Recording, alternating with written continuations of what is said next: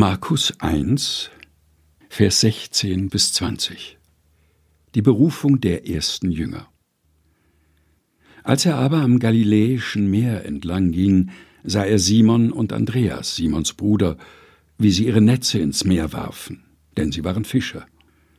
Und Jesus sprach zu ihnen, Kommt, folgt mir nach, ich will euch zu Menschenfischern machen. Und sogleich verließen sie ihre Netze und folgten ihm nach.